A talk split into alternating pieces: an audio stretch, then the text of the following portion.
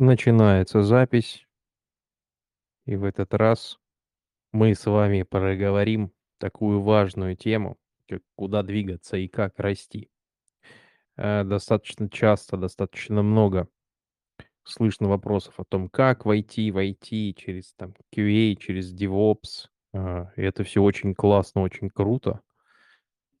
Но меня сейчас, а точнее не сейчас, а уже достаточно давно, примерно этой теме в моей голове годика полтора минимум. А, вот ты вырос, вот ты стал девопсом, а дальше чё? Какой next level? Чё думаете по этому поводу? А дальше next level – это с джуна до медла вырасти. Вообще, на самом деле, я хочу сказать, что понятие джун DevOps очень сложное, потому что вкатиться в DevOps инженеринг, инжиниринг с нуля практически невозможно. Для этого нужен какой-то опыт. Это не стартовая позиция, как там какой инженер или даже, ну, мне кажется, в разработку можно вкатиться с нуля. А в DevOps нужно иметь какой-то бэкграунд либо разработки, либо какого-то системного администрирования. То есть что-то нужно уметь. Но следующий этап – это прокачивать себя по всем известным грейдам, вот эти junior, middle, senior и так далее. И в какой-то момент, в какой-то момент можно будет укатиться либо э, в менеджмент, то есть э, в лидовские позиции, какое-то менеджерство. А вторая опция, на мой взгляд, это э, укатываться в архитектуру. То есть уже заниматься не, не быть, так сказать, играющим тренером, а быть э, просто человеком, который проектирует, как должно, говорит, как должно быть. Но, но это все за гранью далеко сеньорских штук. Для этого нужен огромный опыт. Поэтому, вероятно, мы сейчас не об этом будем говорить. Рома? А, я для себя как бы в DevOps и в SRE выделил, наверное, два основных направления. То есть э, что должен уметь э, хороший DevOps или SRE? Это уметь контейнеризацию, ну, вернее, контейнеризация – это средство, э, средство экономии компании денег. Вот, то есть, в частности, должен знать Kubernetes. Потом, потом уметь оптимизировать все, что он делает. Э, по сути, не важно, что это будет, наверное, это, ну, вернее, с чего начинать Bash скрипт, там может быть Python, главное, чтобы это было наиболее эффективно. Для себя я выбрал GoLang как средство оптимизации. Э, и вот, наверное, в этих направлениях себя прокачивать, прокачивать, прокачивать и прокачивать, попутно не забывая про э, Google SRE Workbook, про лучшие практики, вот, но не забывая о том, что от компании к компании все отличается. Э, Причем отличаться может кардинально, допустим, э, чуть в сторону отойду, прошу прощения, допустим, у нас э, разработчики отвечают за свои сервисы и дежурит у нас компания. В других компаниях, наоборот, все категорически против дежурства разработчиков, дежурит только SRE. И принципе, это такая холиварная достаточно тема, и правда, наверное, здесь особо-то и не найти. Вот, а как учиться, как э, куда дальше двигаться, наверное, эти направления. А так я согласен с Юрой, что вообще в DevOps э, достаточно сложно сейчас попасть, э, потому что в DevOps есть и администрирование Linux, и то есть нужно быть Linux-администратором. И знание сетей, потому что тот же Kubernetes хорошо настроить, ну, наверное, что-то о сетях нужно знать. Э, нужно и сам Kubernetes уметь, и языки программирования тоже худо-бедно знать, и вот, вот это вот все. В общем, дело достаточно непростое. Угу, угу. А, окей, я тут себе немножечко подсказочку накидал, а, с которой вы вдвоем наверняка ознакомились. А, для тех, кто точно не читает, а их тут все остальные.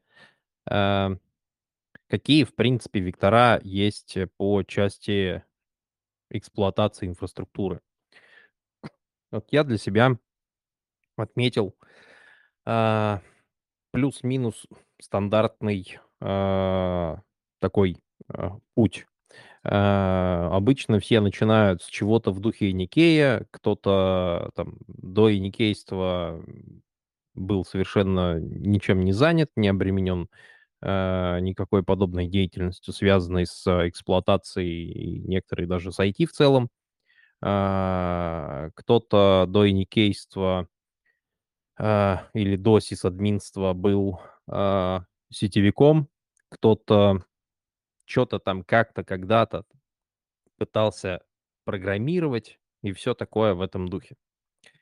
А, и вот, собственно говоря, если проследить стандартный путь, плюс-минус сейчас, то обычно а, средний по больнице DevOps а, это в большинстве случаев прошедший путь э, от Аникея до сисадмина, человек, который решил развиваться дальше, решил упрощать себе жизнь, решил автоматизировать. А, после чего на его пути появляются такие штуки, как Кубер, а, со всеми вытекающими докер, CI и прочая магия, говорится, с ансиблами, терраформами и облаками. А, поработав какое-то время девопсом, человек обычно уходит куда-нибудь в сторону эксплуатации и нередко делает свич в сторону разработки. Как бы я был, пытался, точнее, у меня был шансик, но поскольку я ни разу не программист, поэтому в разработку у меня свичнуться не получилось. А, помимо девопсов, достаточно часто можно услышать а, такое мнение, что а, из девопсов обычно переходят в SRE, а, что типа это что-то в духе э, DevOps на стероидах э, и так далее и тому подобное. Э, по своей сути глобально ничем не отличаются, с той лишь разницей, что э, SRE приходится гораздо чаще что-то говнокодить для себя любимого и для своей команды. Вот. Но если посмотреть чуточку вперед, э, с момента, как ты стал девопсом э, то у тебя, в принципе, не так много ветвей развития. А, уйти, скажем так, в никуда и остаться тем, там, где ты есть, то бишь развитие для слабаков, мы никуда не движемся. Сижу, жопа часы просиживаю, зарплату свои 300 тысяч э, косеков получаю и кайфую. Вот. Но поскольку индустрия достаточно активно развивается, такой путь не всегда приемлем и не, не всегда самый лучший, как говорится.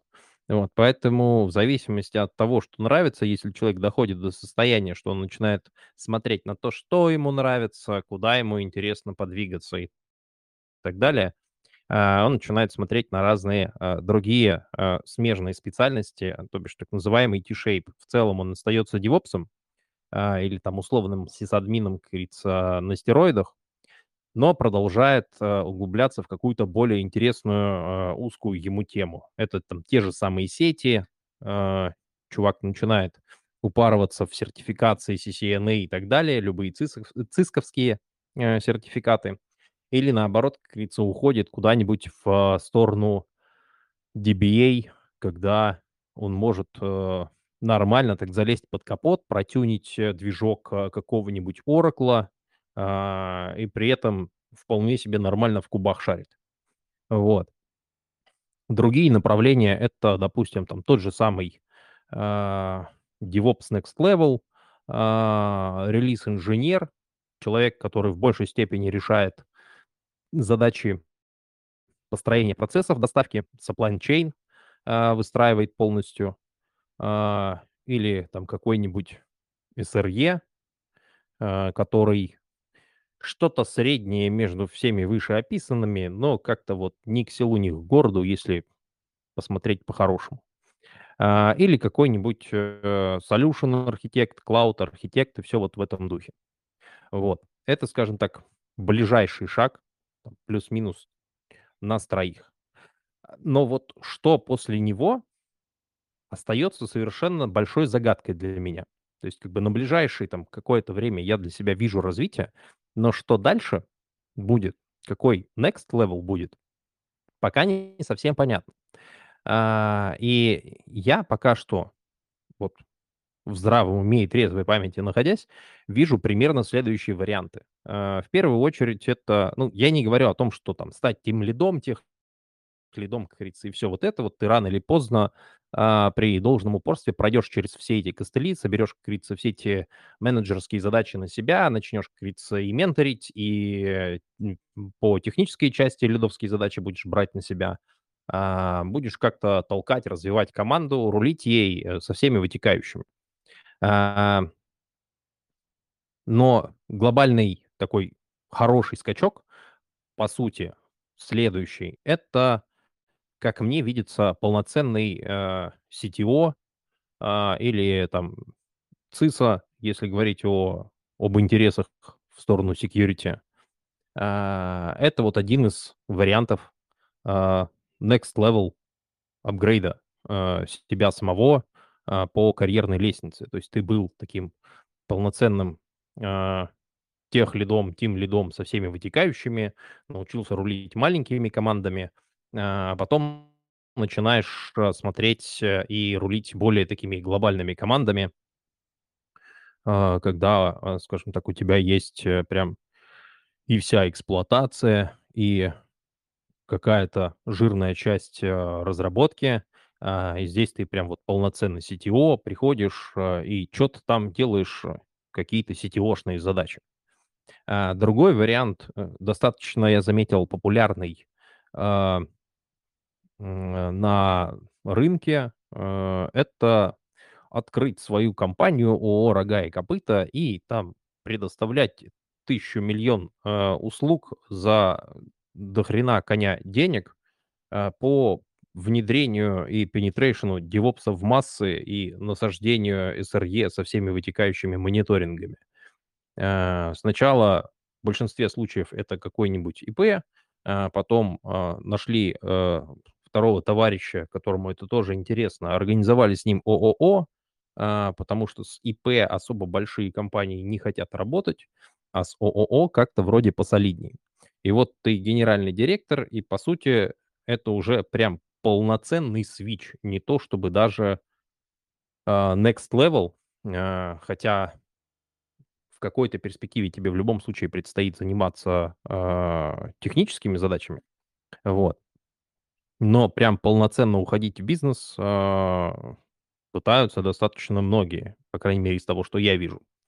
А, еще один вариант, помимо двух вышеописанных, это на свободной, а, находясь на свободном рынке, скажем так, быть чем-то в духе ИП и приходить там либо как ИП, либо как самозанятый, чаще всего как ИП, и просто консультировать. То есть, когда ты прям вот наработал, а, себе а, имя, тебя стали узнавать, на всяких конференциях приходить, э, консультироваться, много где поработал, все такое. И к тебе приходят и говорят, что вот мы такие-то, у нас что-то есть, какой-то продукт, мы хотим прям вот, ну, чтобы у нас был DevOps, потому что мы своих инженеров девопсами назвали, но что-то DevOps у нас не завелся. Поэтому помоги, расскажи, где у нас косяки и все такое. И ты э, просто вот перекладываешь свой опыт в сжатом виде а, на конкретные реалии конкретной компании или продукта. Ну и прям совсем такой кардинальный вариант Next Level – это забить болт на все, что связано с IT, и уйти художником в Амстердам. Но, думаю, тут его особо смысла проговаривать нету. А, вот в таком ключе, если посмотреть, а, то какой такой прям полноценный э, большой шаг, полноценный next level upgrade э, видится там в вашем мировоззрении? Юра. Может быть. Может, Рома скажет сейчас, а я чуть-чуть помозгую, помечтаю и что-нибудь сформулирую. Э, да, да, давай попробую. Э, как мне кажется, Миша уже все сказал. А, за исключением, наверное, того, с чем я, может, не совсем согласен. что э, в SRE можно добиться какой-то там, не знаю, какого-то потолка. Мне кажется, SRE и DevOps – это про то, что нужно постоянно бежать, чтобы оставаться на месте. И когда-нибудь э, в определенной компании дойдешь до такого состояния, что постоянно будешь что-то изучать, а, наверное, вперед ты уже особо-то сильно не двигаешься. Ну и как бы я тоже не представляю, как можно сделать инфраструктуру так вот хоп, один раз и там на тысячелетие. Постоянно все будет развиваться, каждому инструменту свое время, время приходит, время уходит, настает время новых инструментов, и постоянно придется что-то делать, что-то совершенствовать, параллельно развиваясь самостоятельно. Э, следующие шаги э, какие-то, я думаю, что нужны, если хочешь э, сменить именно профессию. То есть не то, что вот вынужденно нужно куда-то идти, чтобы продолжить развиваться. Вот именно хочется сменить профессию. Ну, для себя вижу такую причину, что голова, наверное, не сможет работать в 40 лет так же, как она работала в 25. И, наверное, постоянно быть хорошим инженером не получится. Вот. А дальше, э, ну, дальнейший шаг, это, наверное, все-таки действительно либо CTO, либо SEO. Э, зависит от того, насколько хорошо будешь в эту сторону развиваться. Вот. Я бы, наверное, сказал так. Угу. А, ну, единственное, Естественным образом тоже смотрю в эту же сторону. Сори, Миш, ты, А, наверное, по теме что-то хотел. Да, я хотел, как говорится, сказать, что я не имел в виду, что там у условных девопсов или SRE может быть а, какой-то прям вот, ну, а, потолок, а, как бы объективно тебе никто не запрещает. а, есть живые примеры, когда человек э, как ИП работает девопсом в 5-7 компаниях одновременно, прям на full тайм со всеми вытекающими бонусами и минусами достаточно жирными. Среди бонусов это, естественно, большое количество денег, которое капает ему на счет раз, э, пару раз в месяц. А минусы это э, ушатанное в ноль здоровье, когда ты спишь по полтора-два-три часа в сутки, э, как бы ты изучаешь сразу несколько стеков в параллель, они хоть плюс-минус и похожи, но тем не менее они разные. Э, в каждой команде, в каждой компании свои особенности, э, и э, как бы хард-скиллы ты прокачиваешь, ну, в, этой, в этом кейсе будь здоров. А даже, как говорится, в целом, если не так сильно упарываться, а просто работать э, достаточно хорошо и качественно, ты свои хард-скиллы прокачаешь, э, ну, можно сказать, что до бесконечности, потому что совершенству нет предела. Э, и тем не менее, Э, вот эти вот э, next level, э, мне, мне это почему интересно? Потому что, ну, как бы на ближайшие там, 3-5 лет я примерно понимаю, в какую сторону развиваться, какие, как свои косяки, мои, скажем так, недостатки в хардовых скиллах есть, которые нужно прокачивать. Но условно говоря, вот я до какого-то приемлемого уровня их докачаю, мне же не обязательно знать все, потому что все знать нереально. А, но до какого-то, как говорится, приемлемого уровня я их докачиваю, а дальше что? Вот здесь и как раз э, выходит на сцену э, так называемый CTO, консалтинг и еще хрен пойми что, куча всякого разного. И тут становится интересно по это самое Э, посмотреть, потыкать, э, какие варианты в принципе могут быть, какие варианты видятся коллегам.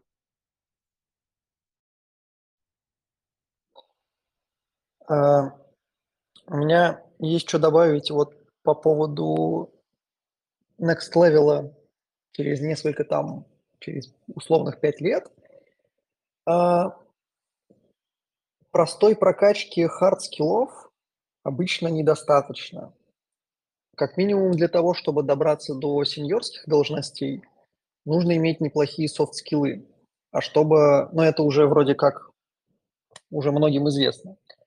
А вот чтобы добраться до должностей, позиций а-ля CTO, а, либо быть консультантом каким-то, тебе нужно довольно неплохо разбираться в какой-то бизнес-логике, то есть э, вникать вообще в то, как работает э, бизнес, как работают какие-то воронки продаж, э, какие фичи там реально будут влиять на продажи, а какие нет, какие будут пустым, просто пуком каким-то непонятным, зачем это внедрили, толку от этого, прибыли от этого никакой нет.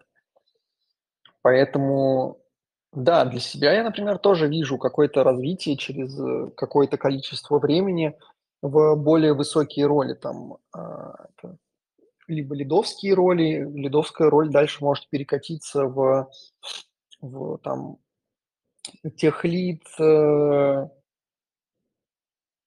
CTO, просто CTO там в небольшой какой-то компании может спокойно называться тех лидом. А CTO в крупной компании может называться как раз CTO. Просто у меня есть подозрение, что в крупных каких-то компаниях, ну не то чтобы интерпрайзах, но ну, реально крупных вот э, холдингах, я не знаю, там а-ля э, ну, ладно, там Авито, Яндекс и тому подобное, туда не идут выход, ну, туда не идут бывшие программисты какие-то, бывшие сеньор-программисты. Туда, мне кажется, идут менеджеры, управленцы, которые учатся на то, чтобы быть управленцами, и у них совершенно случайно есть какой-то технический бэкграунд, то есть они примерно понимают, как устроены компьютеры э, и как работают какие-то там продукты, как процессы какие-то работают. Но так, чтобы бывший разработчик или там сисадмин, даже пусть сеньор там, который разбирается, круто шарит, был CTO какой-то очень крупной компании, где нужно управлять вот реально несколькими сотнями людей, ну, 200, 300, 500 айтишников. Ну, не знаю. Я бы не сказал, что это реалистичный прогноз такой. Это реалистично. Наш CTO вышел из разработчиков, перешел в SRE, прошел до Team Lead и после Team Lead стал CTO. И, в принципе, очень успешный чувак и очень сильно помогает, много в чем разбирается. Поэтому вполне реальный кейс прямо у меня перед глазами. И то есть это CTO, прям, который вот, заместитель генерального директора, то есть он прямо на высоком уровне все решает, что будет дальше в компании с проектом происходить, правильно? Э, над ним дальше есть SEO, над SEO есть еще там, я плохо разбираюсь в этих. Не, ну это понятно. Вот. В общем, над ним еще там человека три э, стоит, вот, но он, да, он рулит и командами разработки, и командой инфраструктурной платформы, вот. Круто. То есть, ну, достаточно много у него людей. Как раз, как ты говоришь, 200-300 есть. Круто.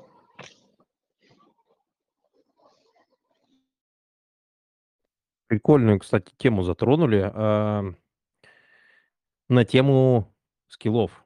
Вот если говорить э, там о плюс-минус текущем, скажем так, нашем с вами положении, когда э, там в среднем плюс-минус каждый из нас э, условный сеньор-помидор, кто-то где-то наставничает, кто-то где-то преподает, кто-то собирает команды, кто-то сам является частью команды. Вот если сузить окно перспективы и посмотреть на там условный ближайший год, два, три именно развития себя как инженера, не только с хардовой части, но и со, со, со стороны софтов. Насколько, по вашему мнению, нужны и действительно требуются какие-то курсы повышения чего-нибудь, развития куда-нибудь э, по части управления людьми. То есть рано или поздно, э, там плюс-минус каждый из нас э, по такой логике станет тим лидом, тех лидом, И это автоматически подразумевает, что нужно будет так или иначе э, управлять, э, а, управлять мнением какой-то группы людей. То есть э, выстраивать процессы, коммуникацию, ставить задачи, контролить их исполнение со всеми вытекающими. И как бы без должного навыка все это может превратиться в пшик, боль и страдания. А, так вот, насколько имеет смысл а, и имеет ли смысл в принципе а, заморачиваться на тему э, прокачки своих а, именно управленческих скиллов, чтобы в дальнейшем, когда ты а, подойдешь к м, позиции тим лида, а, руководителя команды и все такое, а, скажем так, быть уже подготовленным, чтобы, скажем так, не ударить э, в грязь лицом себя и своей команды перед э, условным руководством, которое на тебя возложило все это. Ну, как мне кажется, в один шаг вряд ли у тебя получится так хоп и перепрыгнуть тем лида и стать CTO. Э, мне кажется, все это будет потихоньку, плавно, то есть будут какие-то больше организационные софтовые задачи, если можно так выразиться. И, несомненно, как бы, если ты до этого развивался в техническую сторону, э, вполне разумно предположить, что в управленческой части как бы ты не очень специалист. И э, самостоятельно вряд ли получится выучиться, потому что, ну, каждый человек, каждый технический специалист вряд ли учился как-то готовить э, курсы, преподавать их, прям вот целую большую программу строить. Вот, тем более в той области, которой он еще ничего не знает. Вот, само собой, нужно какое-то будет развитие, как бы это будет, э, как я считаю, свич, э, обучение в другую сторону, как бы более целенаправленно в нечто управленческое. Вот, и, наверное, навыки будут потихоньку теряться, знания тоже потихоньку будут уползать технически и больше будут нарастать вот управленческие. Я вижу это, наверное, так. Слушай, а я вот хотел добавить про... Ты сказал именно про курсы какие-то. То есть, ну, понятно, что в 30 плюс лет а, идти в институт, чтобы учиться управлению людьми, наверное, ну, уже понятное дело, учебе все возрасты покорны и все такое. Можно и в 45, и в 50 в институт пойти образование получать. Но, скорее всего, объективно, мы будем брать какие-то курсы. Так вот, как и с любыми другими курсами, будь ты разработчик там начинающий, будь ты свитчер с джуниора до медла, курсы нужно всегда поддерживать какой-то практикой. То есть если я условно сейчас пойду на какой-нибудь дорогущий курс за 250 тысяч рублей с топовыми менторами учиться быть тем лидом, на работе от этого тем лидом я не стану. У меня не появится 10 человек в подчинении, и э, мне нечем будет поддерживать эти знания. То есть я какие-то знания получу, у меня там будут методички, какие-то алгоритмы, я такой буду понимать, и через три года, когда, например, я реально свичнусь на позицию лида с большой командой, я такой, так, а как работать? Что надо делать? Можно я лучше там CI/CD пайплайнчик напишу и Linux тачку починю, а вы там как-нибудь сами организуетесь. Ну, типа, я о чем? Если идти на курсы, то на курсы нужно идти, когда ты уже вот готов э, свичиться в новую позицию, с лидовскую, либо когда у тебя уже есть какая-то команда, на которой ты можешь практиковать новые практики, новые знания. Вот какой-то такой поинт у меня. Ну, по своей сути, я примерно это и пытался, как описать. Э, то есть я не говорил, что там вот через три года я, возможно, стану в компании X э, тим лидом, э, поэтому сейчас я пойду в условный MBA на курсы менеджмента, кройки и шитья.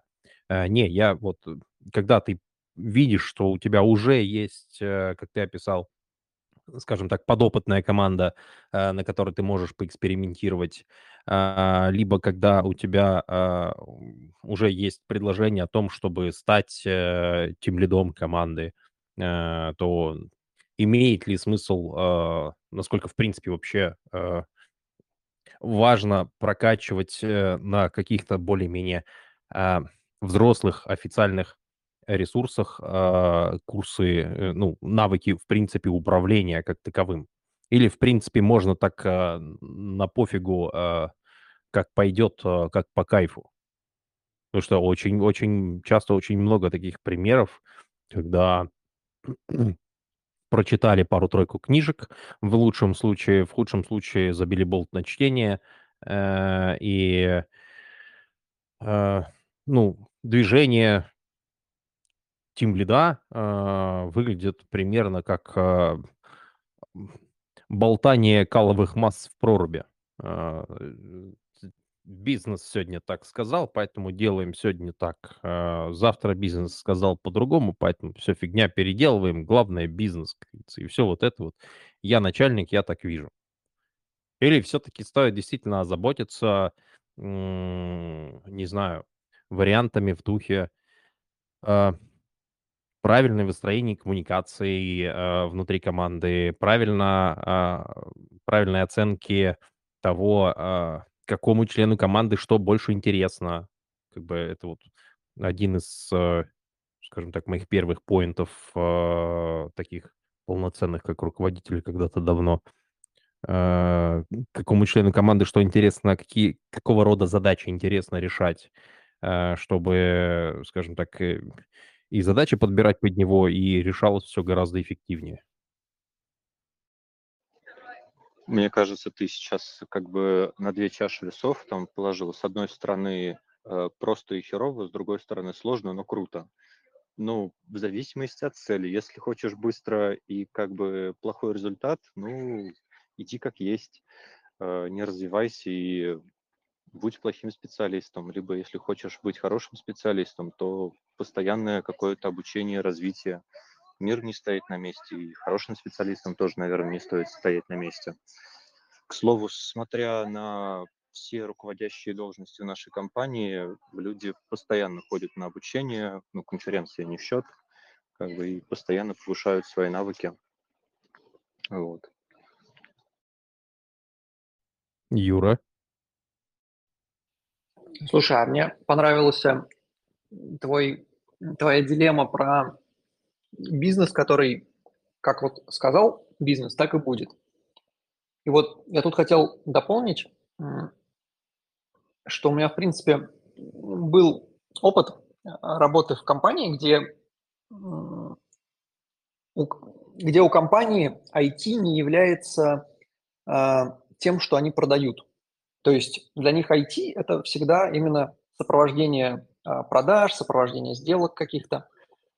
И там действительно бывали ситуации, и из этих ситуаций иногда крутые IT-специалисты бежали из компании, потому что бизнес не слушает требования IT, а двигает какие-то свои требования, либо говорят вот, нет, будет вот так. Или денег мы не выделим, давайте как хотите. Ну так вот, а, ты также в этом же спиче сказал про развитие а, внутри команды каких-то софтовых, софтовой составляющей, то есть взаимодействие между, между членами команды, какое-то обучение, возможно, какая-то свобода действий, возможность для творчества, какие-то идеи свои продвигать. И мне кажется, вот возможность и необходимость вот этих действий, а, про которые я сейчас говорил, то есть крутое общение, а, придумывание чего-то нового, генерация каких-то идей, а, выстраивание классных процессов внутри команды, оно нужно и оно возможно только когда бизнес сверху не перерубает необходимость этого.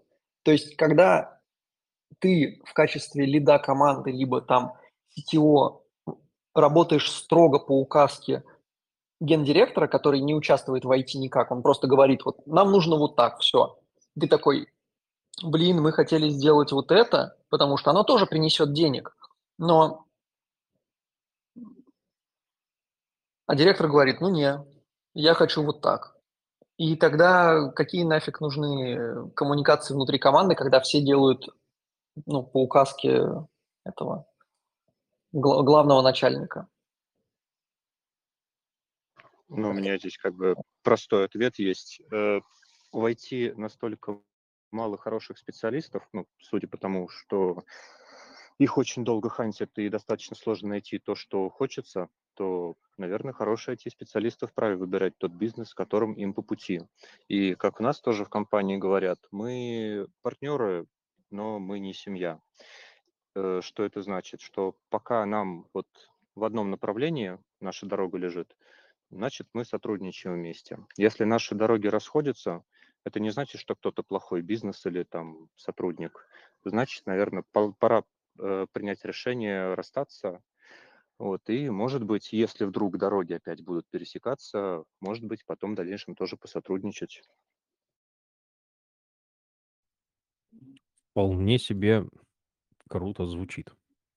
А, кейсы про то, что в компании, где IT не является, скажем так, а, основной сферой зарабатывания денег, э, и там достаточно часто спецы меняются, разбегаются и особо э, не развиться. С одной стороны, вполне себе реальны, а с другой стороны, э, скажем так,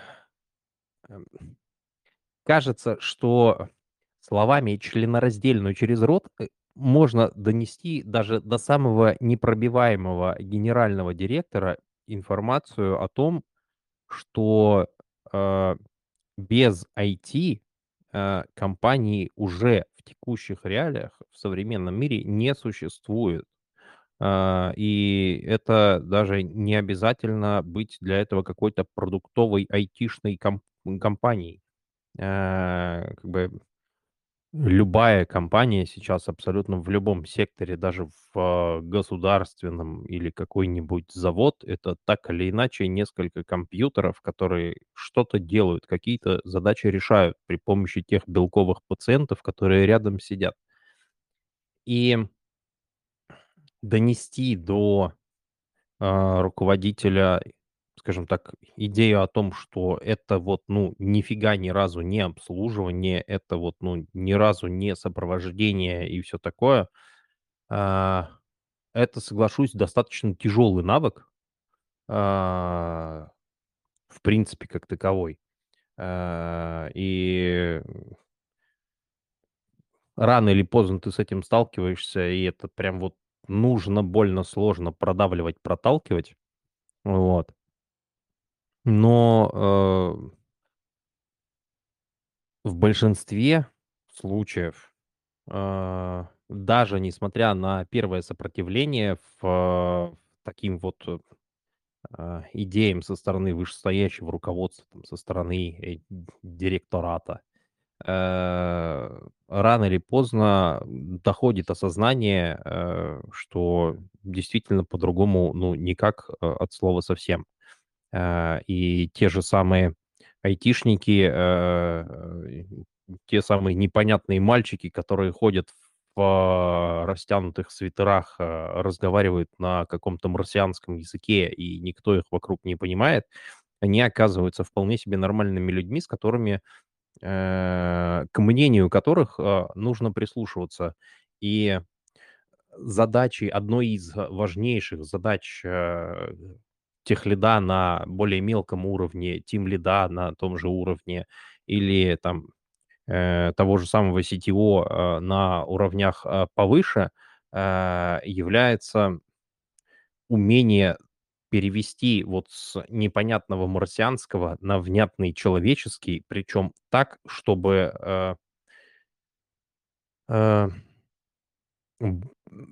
мысль э, руководством, мысль, мысль директоратом была воспринята э, правильно, не искажая э, текущих реалий, э, как минимум в том ключе, что э, очень частый, э, очень частый такой кейс, когда, э, как бы, ну, есть некоторый условный директор э, о рога и копыта, который топнул ножкой, тряхнул пузиком и сказал, что надо сделать так. Ему пытаются объяснить, ему как бы все хорошо доносят, он вроде бы даже там по первым признакам интеллекта в глазах начинает понимать, что до него доносят и чего от него хотят, но по итогу а, минута озарения быстро заканчивается, и человек э, говорит нет, и технический директор, тим-лид, э, неважно, человек, э, вот этот вот самый переводчик, он очень часто не пытается отстоять точку зрения. А, То есть, как бы просто соглашается из-за того, что, ну, это ж директор сказал. И вот в таких ситуациях бывает очень больно, очень сложно, особенно если, скажем так, ты достаточно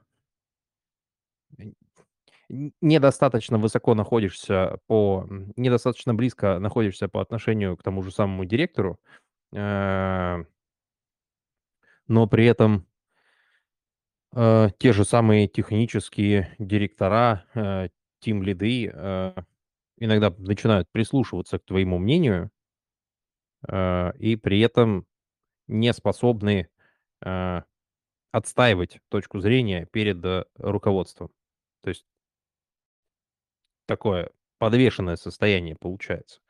Тебя вроде бы здесь все хорошо, все устраивает, но условный э, директор Самодур, ну, так себе компания.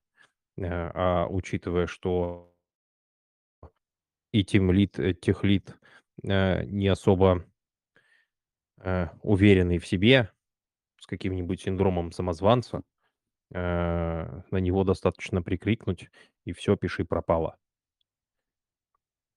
Вот. Так что да, такие, кейсы, к сожалению, они достаточно частые, достаточно э, распространены, э, но это как бы пока что слишком грустно, поэтому предлагаю какой-нибудь более веселый, более интересный э, ноте переключиться.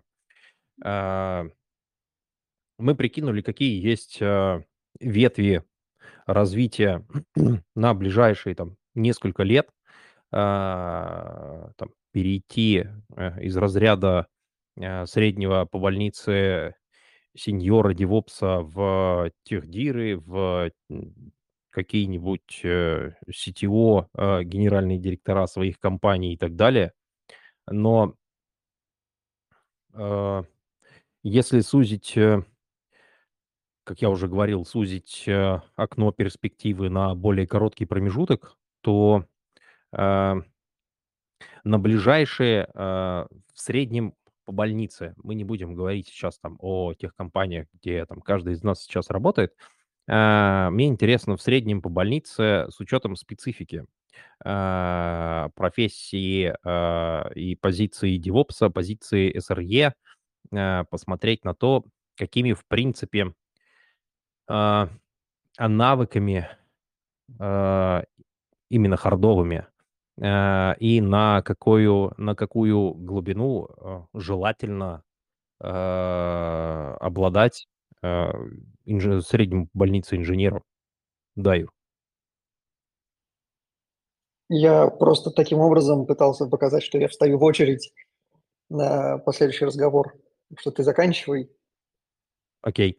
А, так вот, условно говоря, э, там фразы э, в духе «надо знать Кубер, потому что это стандарт индустрии», это, конечно же, я тут согласен, а, но я бы хотел а, понимать, насколько глубоко нужно знать Кубер, потому что, условно говоря, а, траблшутить мастера в условиях, когда у тебя менеджер кластер, тебе особо смысла нету, да и возможностей как таковой.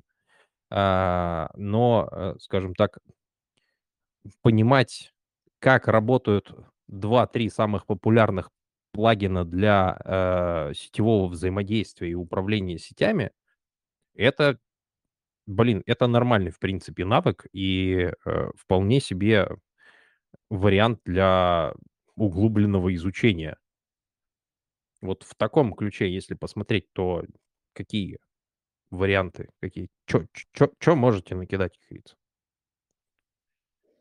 Я бы, во-первых, хотел сказать, что, не знаю, я много вот кто у меня что-то спрашивает, что там дальше делать, э, чему учиться. Я хочу сказать, что далеко не во всех компаниях есть кубер. И, то есть, ставить его приоритетом, ну, и далеко не во всех компаниях изучают, э, используют Terraform, например. Далеко не все компании пользуются облаками вообще. А как бы ну, Terraform можно применять в виртуализации там внутри какой-то компании, но мне почему-то кажется, что это более клауд-ориентированная софтина. И так как далеко не везде эти тулзы используются, то есть ставить их приоритетом а, какого-то изучения немного странно. Нужно, то есть, как-то грамотно формировать себе какой-то roadmap именно под себя. То есть то, чем ты хочешь заниматься, немного э, и на основе того, на основе какого-то анализа э, текущих вакансий вообще на рынке по твоему уровню. Я недавно тут ресерчил вакансии разные, там уровня э, Senior DevOps, Lead DevOps, ну, скорее Senior DevOps, потому что она ну, более техническая должность. И я понимаю, что во всех вакансиях, во всех позициях присутствует знание одного из языков программирования. Это раз. Это я себе сразу отмечаю, что программирование нужно учить, как бы я этого не хотел, как бы я этого не избегал. Это нужно делать. То есть программирование.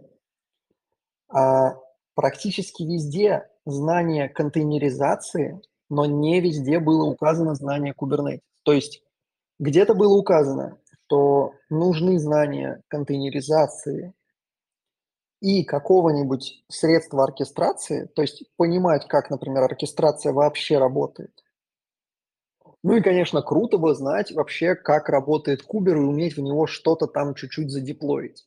То есть все очень сильно зависит от позиции. То есть если у тебя позиция более обширная такая, ты типа должен знать и кубер там, и в Linux ковыряться, и мониторинг настраивать, от тебя вряд ли будут требовать глубочайших знаний Кубера, потому что это в этом так называемом T-shape, это будет уже такая длинная полосочка вниз, которая вертикальная черта. Потому что ну, нельзя знать все досконально.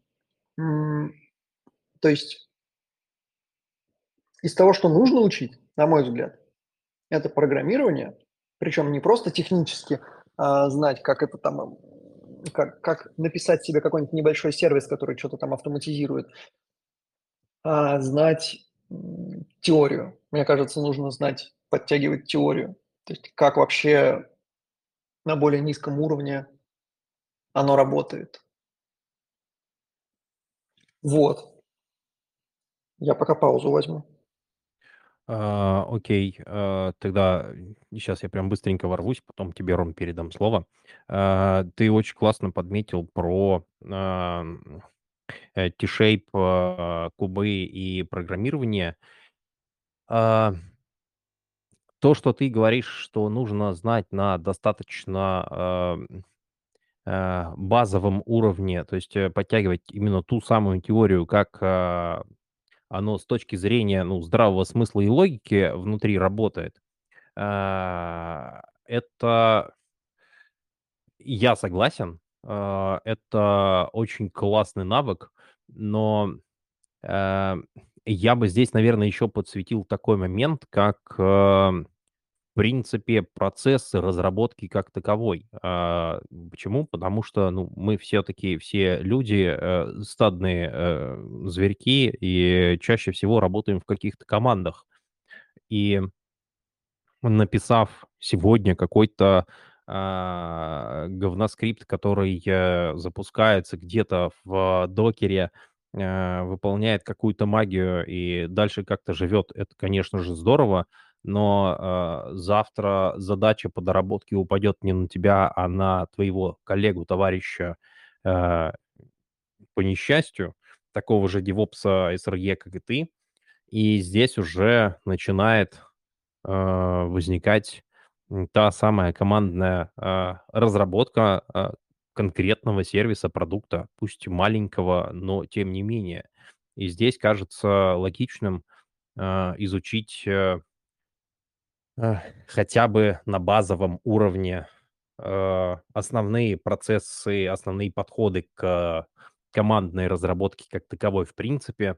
А, ну и, соответственно, все вытекающие э, командные разработки в виде стандартных Git Flow и любых других Flow, которые так или иначе могут быть очень, очень полезны именно в работе, в командной работе над, над той или иной штукой.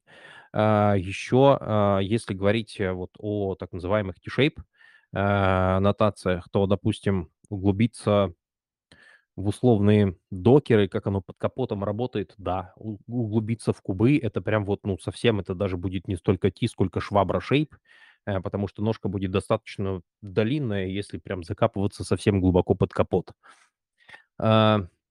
Я бы, наверное, хотел определиться вот как раз-таки с этими э, потому что с этими ножками, потому что э, если посмотреть, в принципе, на вакансиях, то там как бы всегда в 99% случаев такой человек-оркестр. Э, и, наверное, наверное, ну, как бы вижу, понятно, что всего знать невозможно, но, наверное, какое-то количество таких ножек разной длины вполне себе имеет место быть в среднем по больнице у достаточно хорошего, э, уверенного инженера. Э, вот давай сейчас пока что, а, Ром, тебе передам слово, что-нибудь накидаешь, а потом э, я продолжу развивать эту мысль, и мы чуть-чуть поглубже поговорим. Да, я слышу твой вопрос, и кажется, что Юра на него уже ответил сбором аналитики по вакансиям, то есть знание как бы контейнеризации, не обязательно кубернетеса, и знание одного из языков программирования.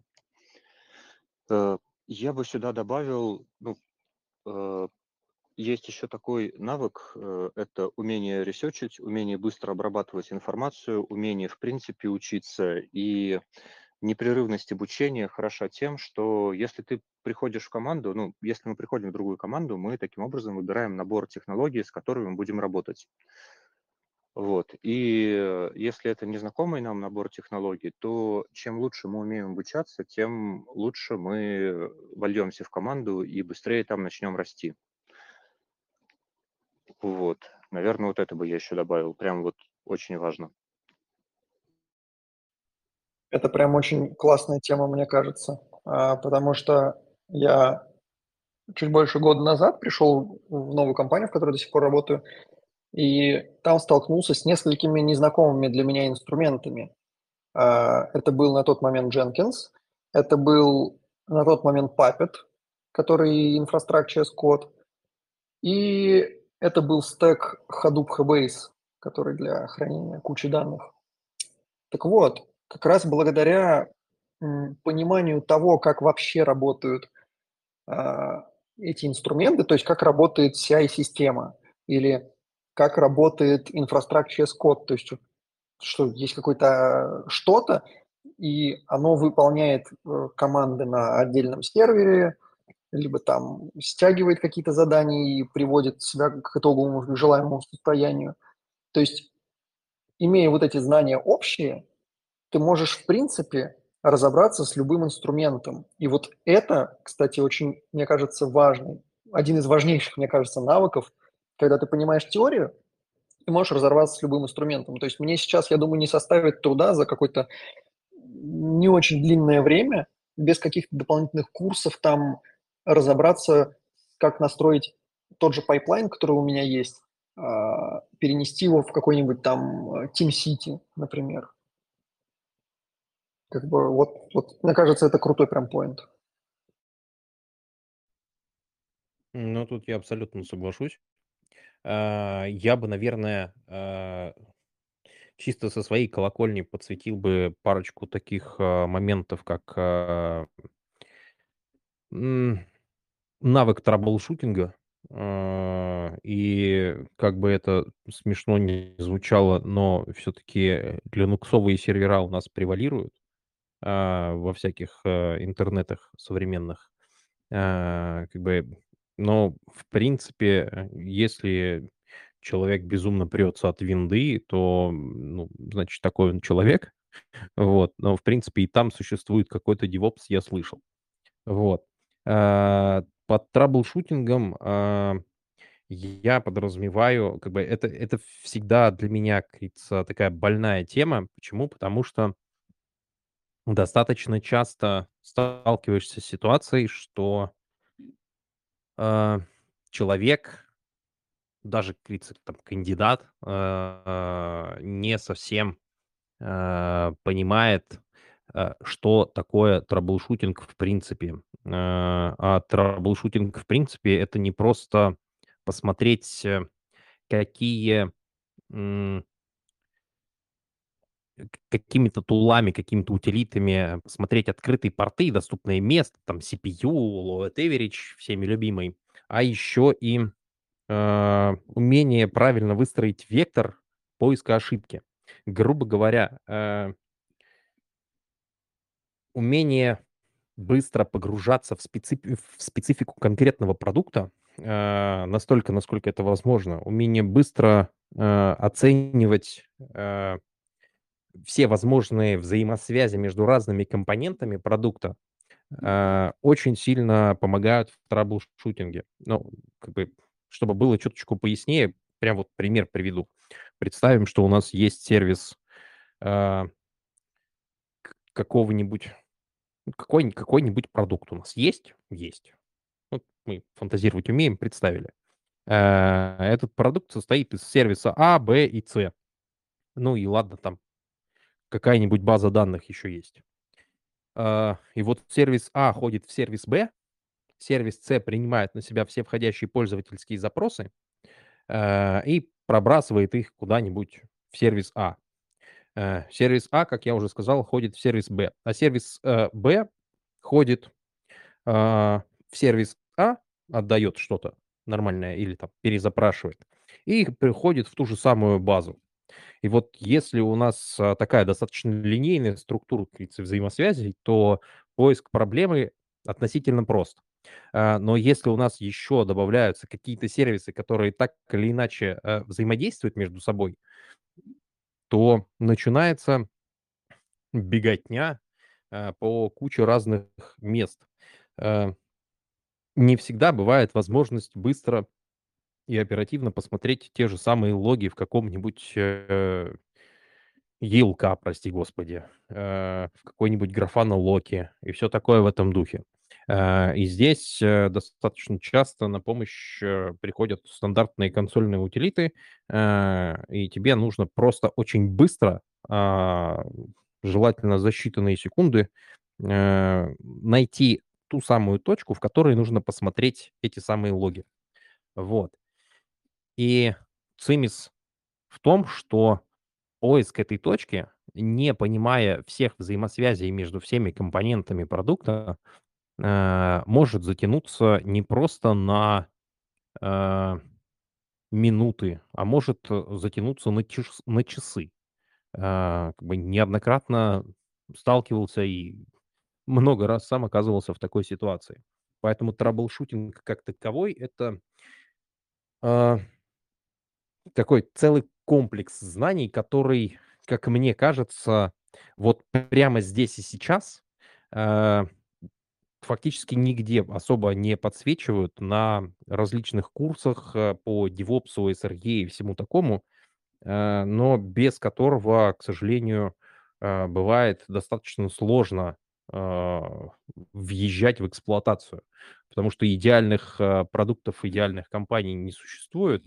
Вот, но вариант, когда ты, приходишь в команду, там уже вроде как что-то хорошо, что-то даже очень хорошо, но тем не менее тебе нужно, а, достаточно быстро, достаточно оперативно, э, погрузиться, изучить. Э, и вот в один из таких моментов ты оказываешься на своем первом дежурстве, в принципе, уже что-то где-то понимаешь и знаешь, но на поиск примитивного бага у тебя улетает достаточно много времени, а, и,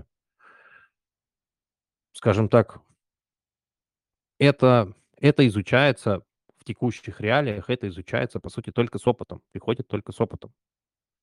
Вот. Это такой один из один из тех, а, скиллов, навыков, которые я бы прям вот, ну, очень сильно подсвечивал среди того, что нужно знать, а, нужно уметь и все такое.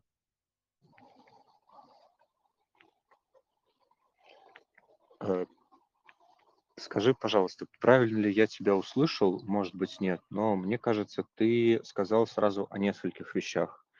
Э, первая вещь– это умение э, правильно организовать инцидент-менеджмент, когда нужно разобраться сразу вот в критической ситуации как можно быстрее и э, как можно меньше тратить время на что-то непродуктивное.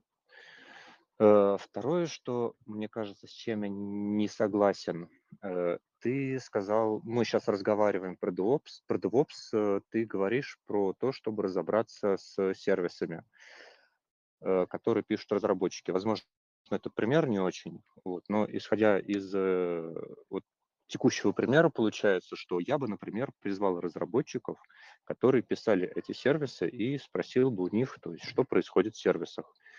Вот, потому что, к примеру, у нас инфраструктурная э, платформа – это 8 человек, и у нас 50 сервисов своих, э, команда разработчиков 200-300 человек, и у них 60 сервисов. Ну, то есть как бы в своем бы разобраться, не говоря уже про чужое. Э, третье – это NFT, нефункциональные требования. Э, то есть вот куда пишутся логи и где их быстро посмотреть, э, хорошо, чтобы хорошо бы было, если бы все это было э, сделано единообразно во всех сервисах. Вот, вот это как раз задача тоже SRE. Это тоже нужно бы сделать, и причем заранее. Ну, потом observability, который тоже задача SRE. Вот, итого получается incident management, NFT, observability и знание каких-то инструментов, с которыми конкретному человеку привычнее работать, чтобы э, разобраться в каком-то там инфраструктурном, не знаю, какой пример привести. А, и четвертое, это, конечно, знание собственной инфраструктуры, то есть что с чем как взаимосвязано, чтобы можно было выстроить какую-то логическую цепочку, там вот от начала до конца, потому что не всегда на инциденте сразу понятно, это с сервисом что-то, либо, допустим, в облаке база моргает.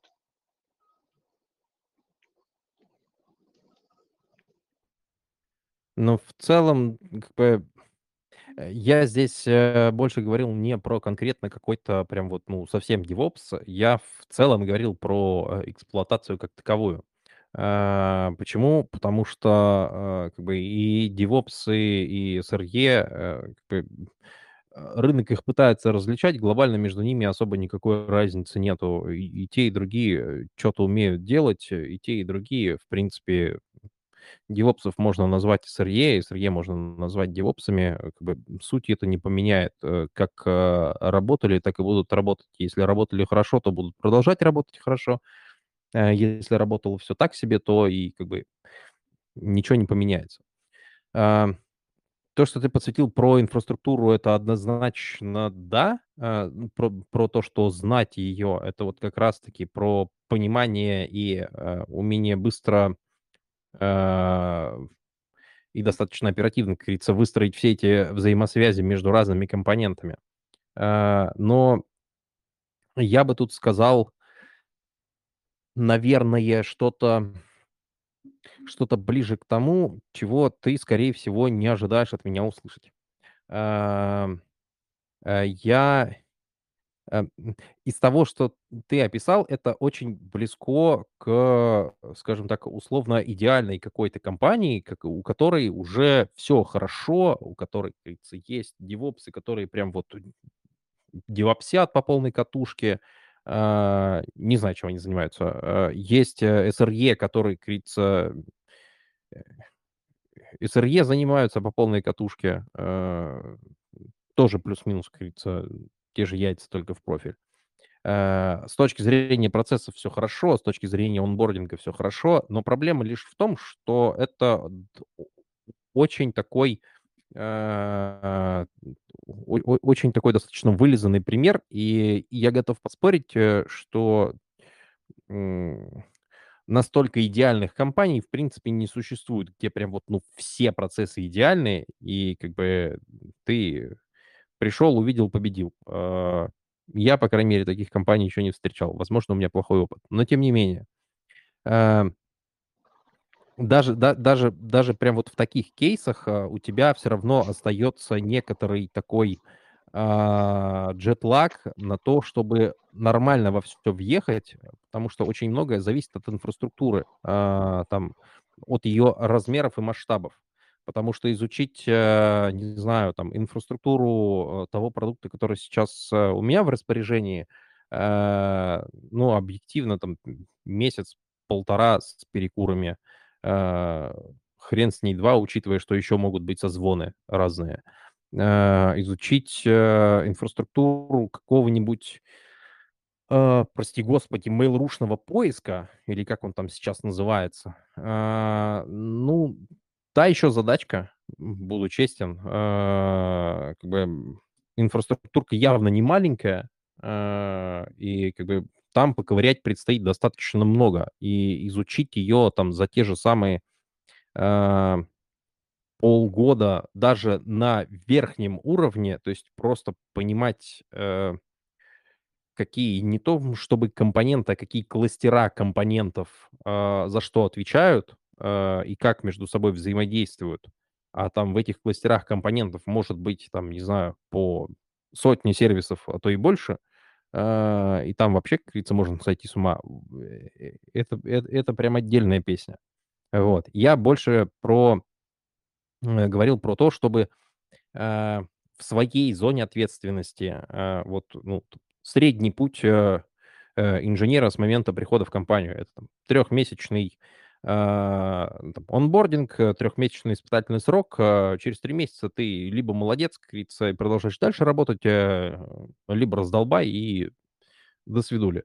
И смысл в том, что э, хотя бы на верхнем уровне понимать, э, вот, максимально быстро научиться видеть картину не просто, что вот на конкретном сервере у нас крутится конкретная штука или конкретный под отвечает, э, за конкретный под отвечает такая-то команда, а понимать э, компоненты, э, условно говоря, есть ядро, есть бэкэнд, есть фронт, есть база, э, вот они примерно вот так между собой связаны, и если у нас фронтовая ошибка, то нам нет смысла идти в базу, потому что у нас именно фронт упал, и его нужно в первую очередь проверить.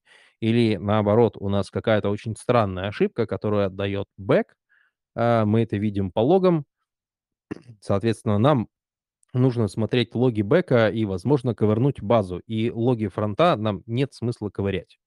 Вот я про такого уровня, понимания и про такого уровня выстроения вектора при траблшутинге.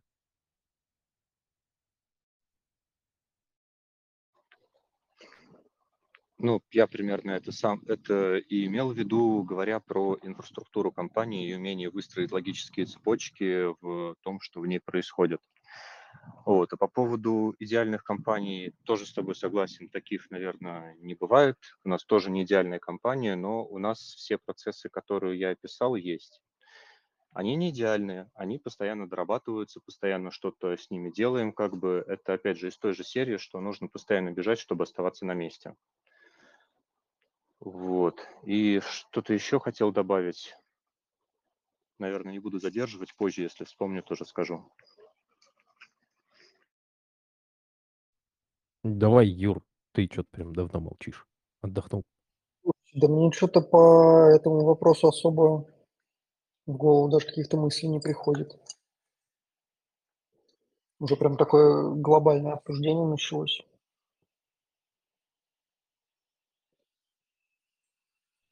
Ну, смотри, э, как бы это все э, здорово, но мы прям так это у упоролись, убежали от, э, изначального, э, направления.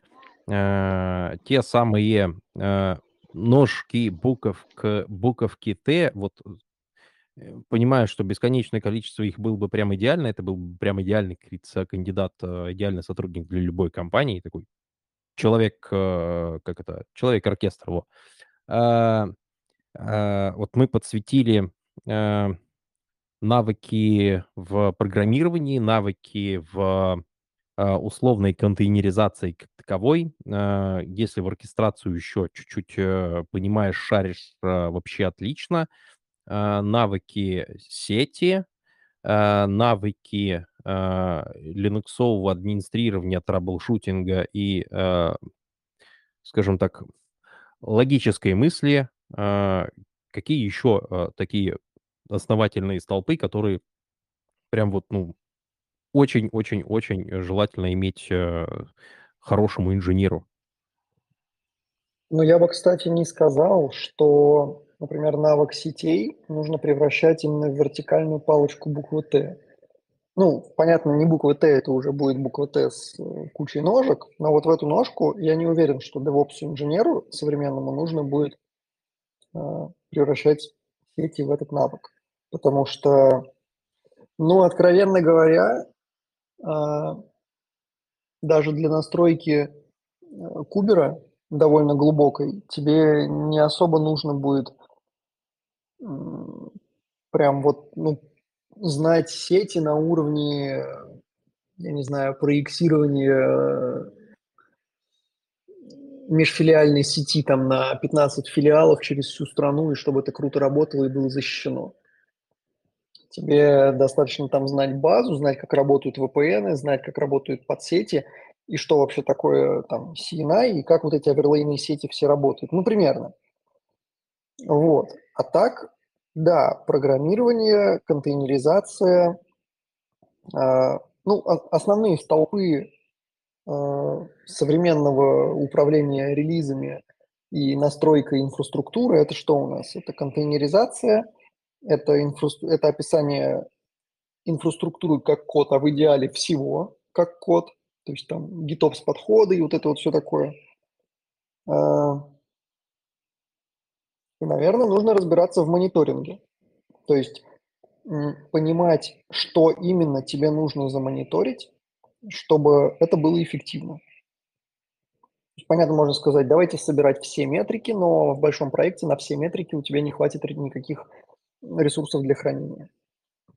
А, да, так что в этот список я бы добавил навыки внедрения мониторинга.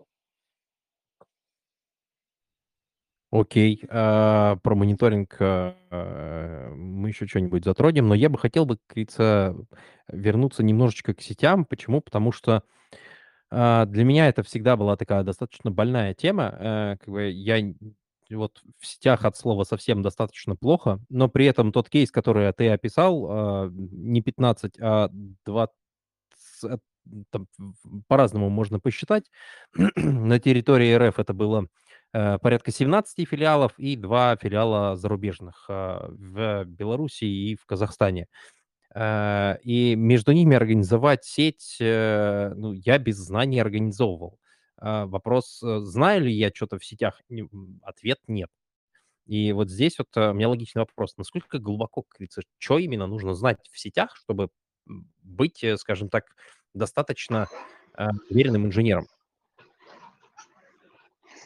Я тоже был сетевым инженером, и у меня знание сетей вот за последние два года как бы пригодилось только IP-адрес менеджмент, и то он так на полшишечки, так сказать. Вот. Э, и если я до этого админил Layer 2, Layer 3 э, стек, как бы оборудование, то сейчас э, администрирование перетекло на Layer 4, Layer 7 и перетекло уже по большей части на безопасность. Вот, это по сетям. И я вспомнил, что я хотел добавить к той теме. По поводу траблшутинга мы решили проблему у себя в компании э, в виде задания на испытательный срок выйти на дежурство. Если человек смог выйти на дежурство и может разобраться в задачах э, разработчиков, значит, он справился, он хороший инженер. А еще хорошо, если он успеет хоть на одном инциденте побыть и попробовать его порулить. Не без помощи, конечно, но вот, вот так. И еще к первоначальной теме, с которой мы начинали, э, я тут что-то подумал. Кажется, мы все обсуждаем плюс-минус идеал – это Google SRE Book, и, наверное, я бы порекомендовал прочитать его как э, как раз идеал, а дальше уже примерить это все на себя. Все мы люди разные, с разными интересами и способностями, и дальше уже в зависимости от вот этих вводных э, выбрать для себя нужное направление и в нем двигаться. Ну, согласен, тут даже особо не поспоришь. А, поэтому, Юр, возвращаюсь к тебе по поводу сетей. Сказать? Я, слушай, на самом деле, прям хочу с Ромой согласиться, потому что за последние условных два года мне действительно точно так же из администрирования L2, L3, то есть там настройки свечей, настройки маршрутизаторов, VPN между филиалами, у меня все ушло в реально там а, IP-таблсы, а, управление, ну, траблшутинг какой-то на верхних уровнях, то есть для которого достаточно, в принципе, каких-то базовых знаний, то есть а понимать, что такое IP-адрес, что такое маска под сети, зачем они нужны, как работает маршрутизация, причем достаточно какой-то статической маршрутизации, то есть вообще понятие, что такое маршрут и ну, зачем он нужен. Э, не, надо там углубляться в BGP. И... Но это на... Ну, блин, вероятно, в крупной компании стоит понимать, когда ты прям крутой, хочешь быть крутым специалистом и шарить там э, за куберы, которые не в клауде, а может быть и в клауде, э, понимать, например, что такое BGP, как работает э, internal BGP. Но в большинстве случаев действительно для какого-то базового трэблшутинга достаточно вот теоретических знаний, как оно вообще просто устроено, как там пакетики ходят. Поэтому я бы не сказал, что нужно прям очень глубоко в этом разбираться. Можно потратить время на что-нибудь более полезное. Я прям быстро докину. Э, у меня был из сетевого один большой проект за два года, где-то на три или четыре месяца. Это было сравнение как раз сервисов безопасности Cloudflare, Akamai и Verity. Вот, вот это как раз, наверное, самая такая сетевая была задача, но упор, естественно, на безопасность как раз на уровнях L4, э, L7. А, окей, в принципе, в принципе, все понятно. Ну, как бы со своей стороны могу сказать, да, там как бы Э, сети, сети постоянно спрашивают, э, сети постоянно все требуют, все пишут в вакансиях, но каких-то реальных задач не особо часто это самое встречаются. Может быть, какая-нибудь только вот узкая, узкая специфика какого-то конкретного продукта, допустим. Вот. В целом, мне стало более-менее понятно. Э, я думаю, тем, кто послушал, э, тоже стало более-менее, более-менее понятно, что конкретно нужно э, в каком это виде, на каком примерно уровне. Наверное, учитывая, что мы уже сидим час двадцать, пришло время чуть-чуть загругляться. Поэтому, если у тех, кто слушает, есть что высказать, велком, поднимайте лапки. Если будет тишина, то, я думаю, мы на троих сообразим и разбежимся. Еще какие-нибудь идеи есть, Ром Юр? У меня в целом нет. Я как раз хотел предлагать закругляться, потому что полтора часа уже подходит. Ну, ты тоже пришел к выводу, что Google SRE Book – это наше все, а дальше примерять на себя. Вот, и с этим выводом я бы пошел. Окей, окей, окей. Тогда Ребят, вам спасибо. А, по-моему, классно провели час 20.